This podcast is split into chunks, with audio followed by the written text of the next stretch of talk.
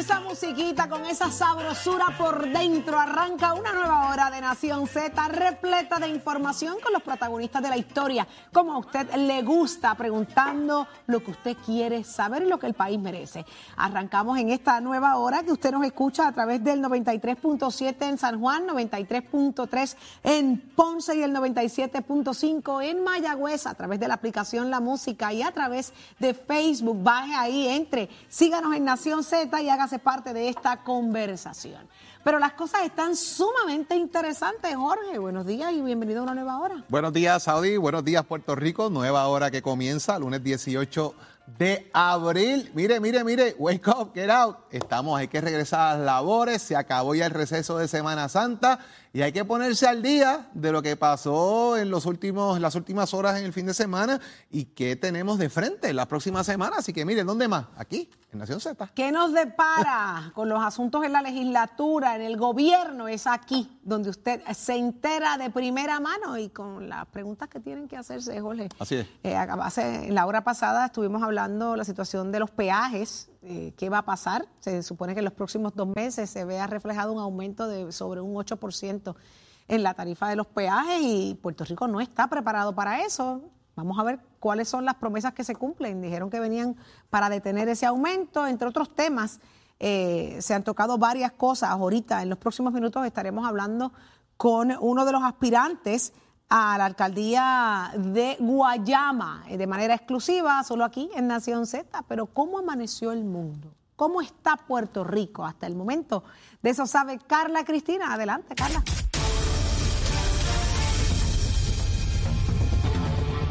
Buenos días, soy Carla Cristina informando para Nación Z de inmediato los titulares. El Senado considerará hoy la medida que propone establecer un nuevo marco jurídico para el redesarrollo de las instalaciones de la antigua base naval Roosevelt Roads en Ceiba, impulsar el desarrollo económico en la región este y motivar la inversión y la creación de empleos. De otra parte, el Departamento de Transportación y Obras Públicas y la Autoridad de Carreteras y Transportación informaron que las casetas de recarga, el sitio web de AutoExpreso, y la plataforma AutoExpreso Móvil continúan fuera de servicio hasta nuevo aviso. De otro lado, el presidente de la Asociación de Alcaldes, Luis Javier Hernández, denunció que en días recientes los ejecutivos municipales recibieron facturas con el cobro de la aportación al plan de salud, esto pese a que el gobernador Pedro Pierluisi había anunciado que eximiría a los ayuntamientos del pago de esa partida. En temas internacionales, el grupo terrorista Estado Islámico instó ayer a sus seguidores a que realicen ataques en Europa aprovechando la guerra en Ucrania y lanzó una campaña militar en venganza por las muertes de dos de sus máximos líderes. Este segmento es traído a ustedes por Toñito Auto. Cuando lo sumas todito, pagas menos con Toñito. La buena noticia traída ustedes por Toñito Auto es que una nueva alianza surgida de intereses comunes en favor de mascotas y animales silvestres espera aprovechar el empuje de las redes sociales para brindar apoyo y nuevas posibilidades a un santuario y un centro de conservación de animales. El proyecto Habitat es una colaboración entre el blog de viajes Mochileando, el Santuario de Animales San Francisco de Asís y el Centro de Conservación de Manatíes del Caribe. Para Nación Z les informó Carla Cristina. Les espero en mi próxima intervención. Este segmento fue traído a ustedes por Toñito Auto. Cuando lo sumas todito, pagas menos con Toñito. Somos una mirada fiscalizadora sobre los asuntos que afectan al país. Nación Z, Nación Z. Por Z93, somos su noticia. Ave María, con esta sabrosa. Achero. Achero botándose. Achero. Estás está contento, estás contento, Achero. Óigame, escuche bien, compañeros que, que, que, van de camino al trabajo, usted que reside en Guayama. El pueblo de Guayama se suma a otro de los municipios saqueados por la corrupción, la salida de un alcalde de muchísimos años administrando esta portrona municipal, eh, se vio envuelto en asuntos de corrupción, por lo que le costó entregar renunciar a la casa alcaldía. Ya se presta a unas primarias eh, retomar quién lleve las riendas de Guayama, Jorge, y quién nos acompaña en la mañana de hoy. Saudi, tenemos conectado con nosotros a uno de los aspirantes eh, que ha entrado en el redil político eh, de frente con una candidatura, es nada más y nada menos que O'Brien eh, Vázquez. O'Brien, buenos días. Muy buenos días, Jorge. Muy buenos días, Puerto Rico, a los que están, nos acompañan en el estudio. Y buenos días, Guayama. O'Brien, eh, tú llevas muchos años en la política, pero tras bastidores. Nunca has estado eh, en, eh, has puesto tu nombre en una papeleta, en una posición electiva, hacerte disponible. ¿Qué te motiva a hacerlo ahora? a raíz de la situación que se ha dado en el municipio tras la salida a renuncia por la acusación que se le ha hecho al exalcalde Eduardo Cintrón? Pues mira, Jorge, tú sabes que vengo de esa, de esa, de ese grupo del mismo tuyo, desde muchos años trabajando por el Partido Popular. Yo quiero ser alcalde, Jorge, eh, conforme a, lo que mi corazón siente, y yo quiero ser alcalde porque amo a mi pueblo, Jorge, porque creo en el potencial de todos y cada uno de nuestros guayameses, porque desde esa alcaldía implementaremos proyectos innovadores que vienen a trabajar y a atender las necesidades de la gente, por sobre todas las cosas, aquellos con necesidades especiales, que desde, desde mi experiencia como director de la Oficina de Servicios y Ayuda Ciudadano, Jorge, debe manejarse con una visión totalmente diferente. Y porque soy un luchador y un hombre serio, un servidor público, Jorge y amigos de Guayama, con 26 años de experiencia. Usted ha estado 26 años trabajando en el servicio público. ¿Cuántos de ellos en el municipio de Guayama? Pues mira, llevo nueve años corrido en el municipio de Guayama como director de la Oficina de Servicios y Ayuda Ciudadano. Y también estuviste laborando en la Junta de Subasta, ¿correcto? Sí, soy miembro de la Junta de Subasta. ¿He presidido la Junta de Subasta? Sí, sí. ¿Usted tuvo algo que ver como presidente de la Junta de Subasta en lo que pasó en Guayama? Porque ahí se ven los contratos de asfalto y se adjudican ¿Tuvo algo que ver usted con que se adjudicara ese contrato que llegó el caso de corrupción a Guayama? Yo quiero, Jorge, que el pueblo sepa. Lo primero que quiero decir es que la situación con el exalcalde es totalmente reprochable, Jorge. Y hay un pueblo de Guayama totalmente consternado. Pero quiero ser bien enfático. Todos los servidores públicos, Jorge, tenemos que entender que al gobierno se viene solamente a servir y punto. Segundo, esta situación es un asunto totalmente aislado del exalcalde en el que llegó a un acuerdo con el contratista y esto al totalmente de los procesos municipales. Este servidor como presidente de la Junta de Subasta no tiene un solo señalamiento, ni estatal ni federal. Incluso quiero exponer que nunca recibí ninguna presión bajo ninguna circunstancia, ni ningún acercamiento indebido. Todos los expedientes de cada subasta hablan por sí mismos. O sea que limpio de polvo y paja O'Brien Vázquez en el asunto relacionado al alcalde y la Junta de Subasta operó totalmente fuera del redil de lo que ocurrió después. Claro que sí. Recuerda que en estos procesos de la Junta de Subasta, aquellos licitadores presentan la buena pro y eso se lleva al pleno, que es un cuerpo colegiado, ¿verdad?, de compañeros, de miembros de la Junta de Subasta, que incluye, Jorge, un miembro de la comunidad. Eso se evalúa y se adjudica si uno conforme a las leyes de los municipios eso se adjudicó y ahí están los expedientes abiertos para que cualquiera pueda eh, ver de qué se trata el, proceso. Políticamente usted ha estado también involucrado en temas electorales, ¿correcto? Soy el comisionado actualmente del Partido Popular, pero obviamente ya desde la semana pasada pues no lo soy, pero sí comisionado electoral. ¿Qué va a ser diferente a O'Brien en Guayama? ¿Qué voy a hacer en Guayama? Diferente a lo que se ha hecho ya. Bueno, yo tengo una visión como alcalde que va enfocada en una obra de gobierno, Jorge y por lo de Guayama en las poblaciones más vulnerables de Guayama. ¿Tú puedes creer que todavía en Guayama quedan sobre 50 o 60 toldos azules? O sea, vamos enfocados en la pobreza, en los envejecientes, claro está. Dios, toldos azules todavía, yo creo que Esto con un balance entre las oportunidades para los jóvenes en el área como el deporte, pero no tan solo en el deporte, Jorge, en cada disciplina del deporte y en el desarrollo económico de nuestro pueblo de Guayama. Pero sí, quedan sobre 50, 60 toldos azules todavía a estas alturas en Guayama. Brian, eh, Eduardo Cintrón es su amigo. Sí. Hay gente que piensa que de momento el alcalde tiene esta situación y, todo el mundo sale corriendo y lo dejan solo. No, eh, eso, eso no, eso no, no hay ninguna diferencia entre la amistad y lo que pueda hacer cualquier individuo en su carácter personal. ¿Cómo usted ve eh, la candidatura de igual manera? Eh, usted está también contra el representante Narmito Ortiz. ¿Hay alguna otra figura que ha radicado candidatura? Creo que creo que hay una dama que radicó, Kia, está en el, en el juego también para, para aspirar a la, posición del, del, Ahora van a la aprobación de lo que es la comisión cualificadora de candidatos para que definan finalmente si van a haber tres aspirantes a la posición. Entiendo yo que en estos días decidirá entonces eso la Junta para entonces saber quiénes vamos a estar aspirando a la alcaldía de Guayama. ¿Te sientes confiado en prevalecer? ¿Por qué? Totalmente confiado. La trayectoria de 26 años de servicio, el pueblo me conoce, Jorge. Eh, para el tiempo de María, que fue devastador para nuestro pueblo, estuvimos ahí de, de, mano a mano con nuestro pueblo y aún ahora en la pandemia, eh, casa por casa trabajando y vacunando a nuestra gente de Guayama. Yo creo que estos 26 años de servicio que llevo trabajando para el país en asuntos de la juventud y directamente en, mi pueblo, creo que tengo esta carta de presentación de servicio a mi gente. ¿Cuándo, anuncia, ¿Cuándo anuncias en Guayama tu inicio de campaña? Pues mira, mañana vamos a estar en la Plaza Pública Cristóbal Colón de Guayama desde las 5 de la tarde para llevar un mensaje de esperanza a nuestro pueblo. O sea que mañana tienes tu primera actividad proselitista, por decirlo de esa manera, entonces, de cara a lo que representa tu candidatura. Con el favor de Dios, Jorge. Bueno, con el, favor de Dios. el mayor de los éxitos en las gestiones que tengas eh, por delante y los micrófonos y las cámaras de Nación Z están disponibles para su señoría, al igual que los demás aspirantes. Ya el señor representante estuvo con nosotros, has estado tú en la mañana de hoy. De igual manera, siguen disponibles para así hacerlo y que puedan llevarle su mensaje a la gente de Guayama y que durante el proceso de campaña de 30 días que van a tener esos fines, esperamos tenerte nuevamente y que nos vayas contando ¿Cómo va el desarrollo político de la campaña y la exhortación, obviamente, que la gente de Guayama pueda participar en el evento? Agradecido de tu tiempo, Brian. Muchas gracias, hermano. Muchas gracias. Buenos días.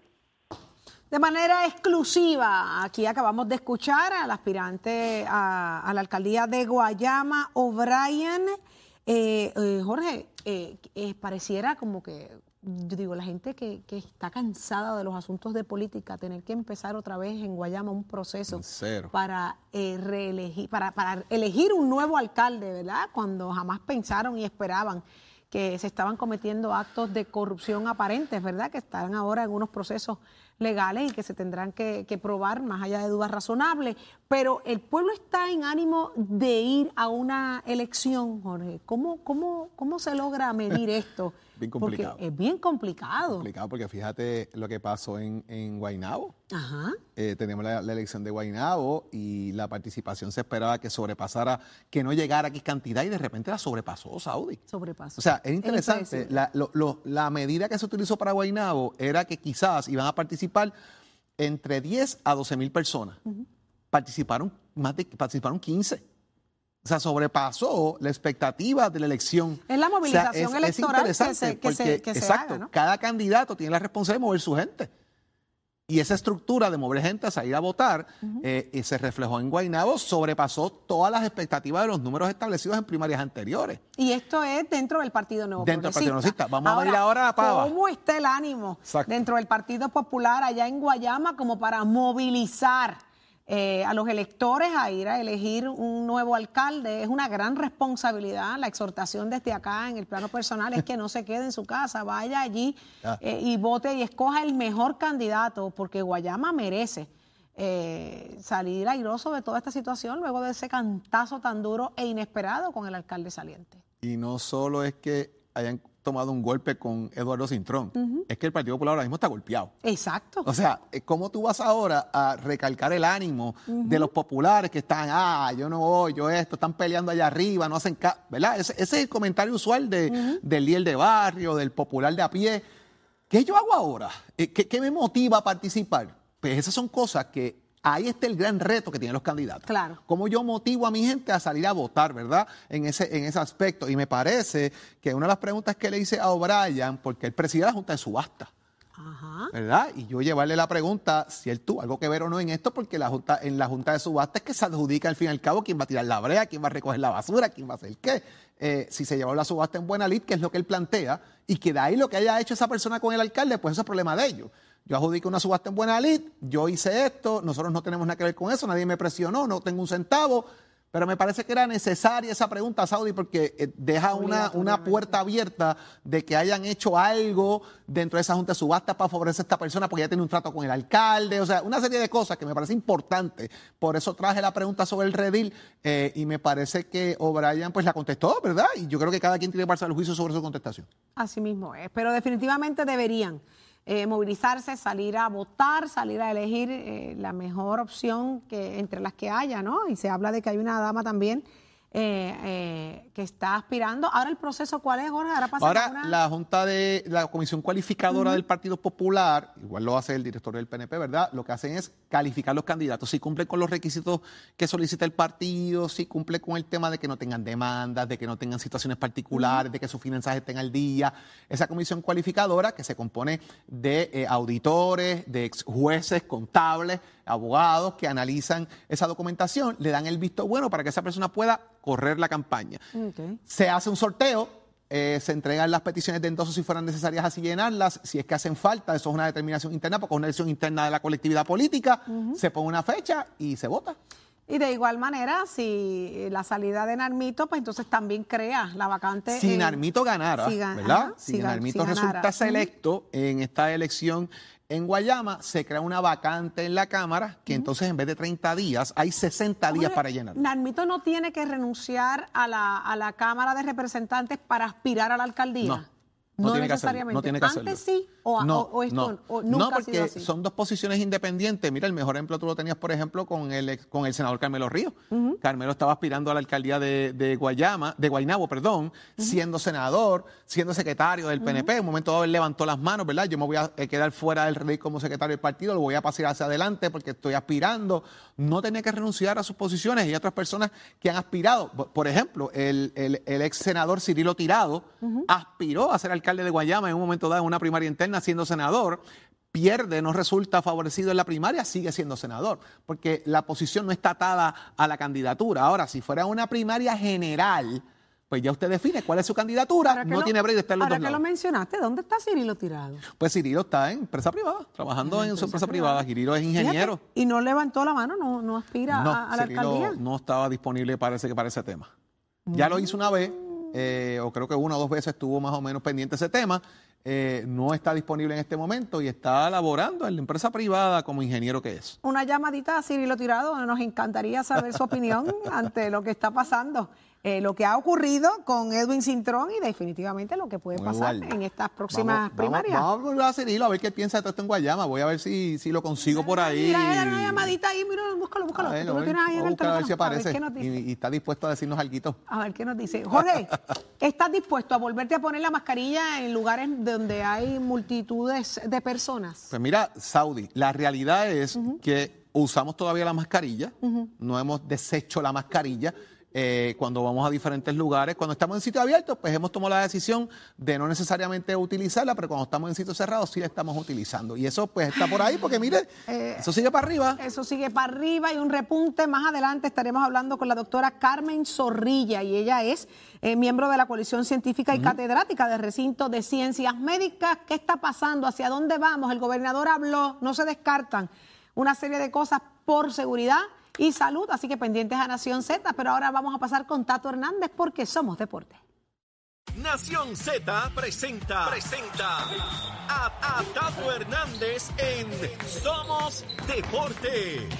Por el habla música y, y- y Z93. Vamos arriba, Puerto Rico. Muy buenos días para todos. Tato Hernández, la casa Nación Z, somos deporte por aquí, por el 93.7 de la Z, 18.1 de Mega TV. Y con el auspicio de Mestre Escoles que te informa que estamos en el proceso de matrícula para nuestras clases que comienzan ahora en mayo. Nuestro próximo trimestre, Caguas, Vega Baja, Bayamón, Ponce y Mayagüez son los recintos que usted puede visitar para que usted investigue y la información que usted desee sobre la soldadura industrial, mantenimiento de motora, hojalatería y pintura, refrigeración de equipos y aire acondicionado. Óigame, date una vuelta por Mestre Escoles, compara las facilidades de equipo y ya tú verás que vas a tomar la decisión de estudiar en Mestre Escoles. Bueno, Vámonos con el deporte, que durante este fin de semana hay mucho deporte, pasaron muchas cosas en el béisbol, pero hacemos un alto porque hay una noticia importante. En el caso de la muerte de Diego Armando Maradona, que fue para el 25 de noviembre del 2020, la Fiscalía General terminó su trabajo y dentro de ese trabajo cita y dice que los ocho doctores que estaban a cargo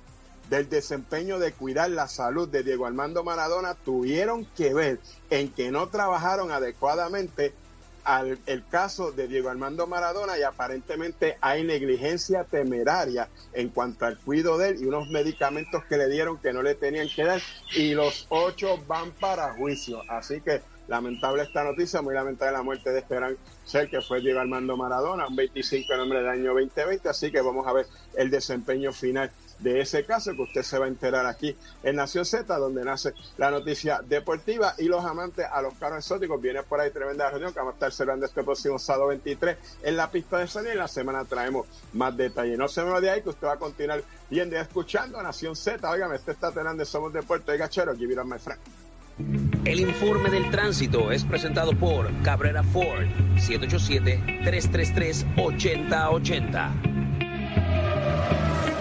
Buenos días, soy Carla Cristina informando para Nación Z. En el tránsito hay congestión en la autopista José Diego en el área de Vega Alta y más adelante en la zona de Bayamón, así como en algunos tramos de las carreteras número 2, la PR5, la 165 y la 167, esto en dirección a San Juan. También algo de tapón en el expreso Valdoriote de Castro en las zonas de Carolina y también en Santurce congestionadas las principales avenidas de Carolina y el expreso de Trujillo en dirección a Río Piedras y tapón en la autopista Luisa Ferré en el área de Montelledra y más al sur en la zona de Baura Así como en el tránsito que está semipesado en Gurabo en dirección a Caguas. Más adelante actualizo esta información. Ahora pasamos con el informe del tiempo.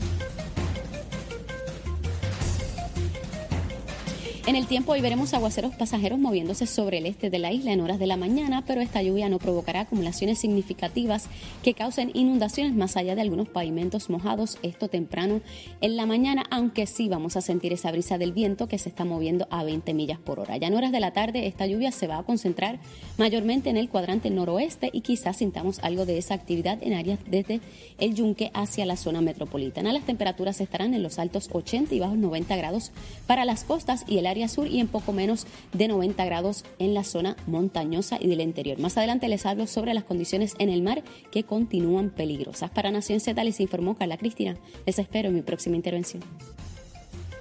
Somos, una mirada fiscalizadora sobre los asuntos que afectan al país. Nación Z, Nación Z. Por Z93, somos su noticia. Si va o no va el uso de mascarilla en actividades multitudinarias es una de las grandes preguntas. Ya el gobernador habló, pero ¿qué tiene que decirnos la doctora Carmen Zorrilla, miembro de la coalición científica y catedrática del recinto de ciencias médicas? Para que nos responda eso y más, está con nosotros. Muy buenos días, doctora. Buenos días a todos. Gracias por estar con nosotros acá en Nación Z. Continúa el alza de casos positivos a COVID. ¿Qué significa esto? ¿Hacia dónde vamos? ¿Estamos la mayoría vacunados? ¿Hay que correr? ¿Hay que preocuparse? Bueno, sabes que por la Semana Santa muchos laboratorios no estuvieron trabajando, así que nosotros este 19% estamos esperando que suba cuando de ahora lunes y martes las personas empiecen a hacerse pruebas nuevamente en mayor número. Esto nos preocupa porque sí es cierto que tenemos gran parte de la población vacunada y por esa razón las infecciones, los síntomas son leves, pero podíamos estar haciendo más en términos de personas que necesitan el refuerzo que todavía no lo tienen y usar las mascarillas en lugares donde hay aglomeraciones y muchas personas para evitar esos nuevos contagios. Doctora, vamos, vamos a establecer un punto que me parece importante, cuestión de lo que es el, time frame, ¿verdad? El, tiempo. Eh, lo que vamos a ver en esta semana ahora es reflejado de lo que los laboratorios tienen de la semana pasada porque no trabajaron. Los resultados de Semana Santa, si hubiese un aumento, los vamos a ver quizás en los próximos 6 a 7 días. Eh, los resultados están de un día para otro prácticamente, así que porque los laboratorios tienen capacidad para hacer las pruebas rápidas. Así que nosotros vamos a ver entre hoy y mañana. Aquí el asunto es que las personas lleguen a los laboratorios. Por eso, pero me refiero al tema del contagio. Eh, todavía estamos en que la incubación y el proceso nos dura cinco o seis días en reflejar que tengo la enfermedad. Eh, nos dura menos, nos dura porque este, este, esta variante Omicron es más contagiosa.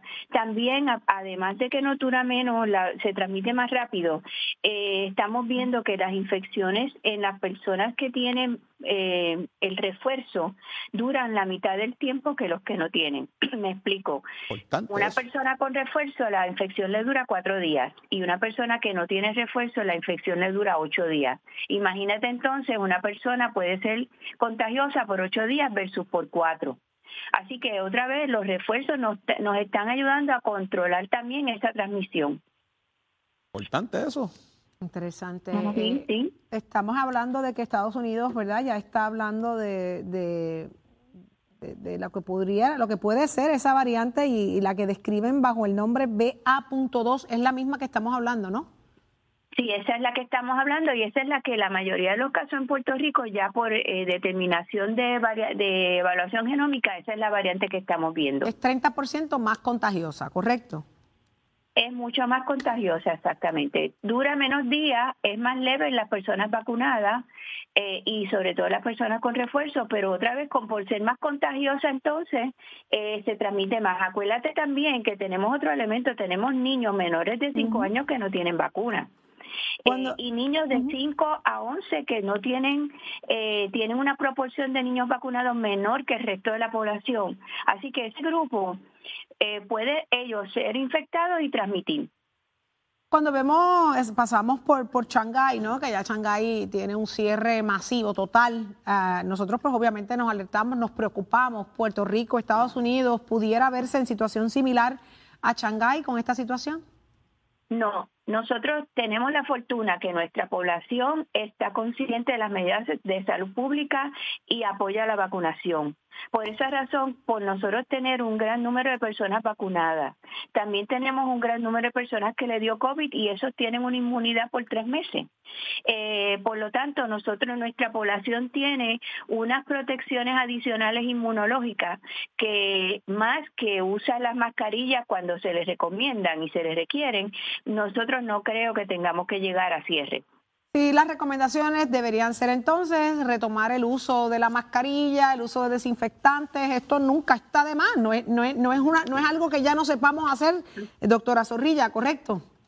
Sabemos, claro que sí, y tú sabes que nosotros somos bien disciplinados, eh, nosotros somos un pueblo salubrista y, y en general nosotros un pueblo somos un pueblo que nos cuidamos. Así que tenemos que volver, no nos gusta usar esa mascarilla, claro que a nadie le gusta, pero tenemos que hacerlo, todavía no estamos fuera del COVID, esta pandemia no se ha eliminado, no se ha acabado, esto continúa. Oye, y Saudi, doctora, este tema de la mascarilla es importante para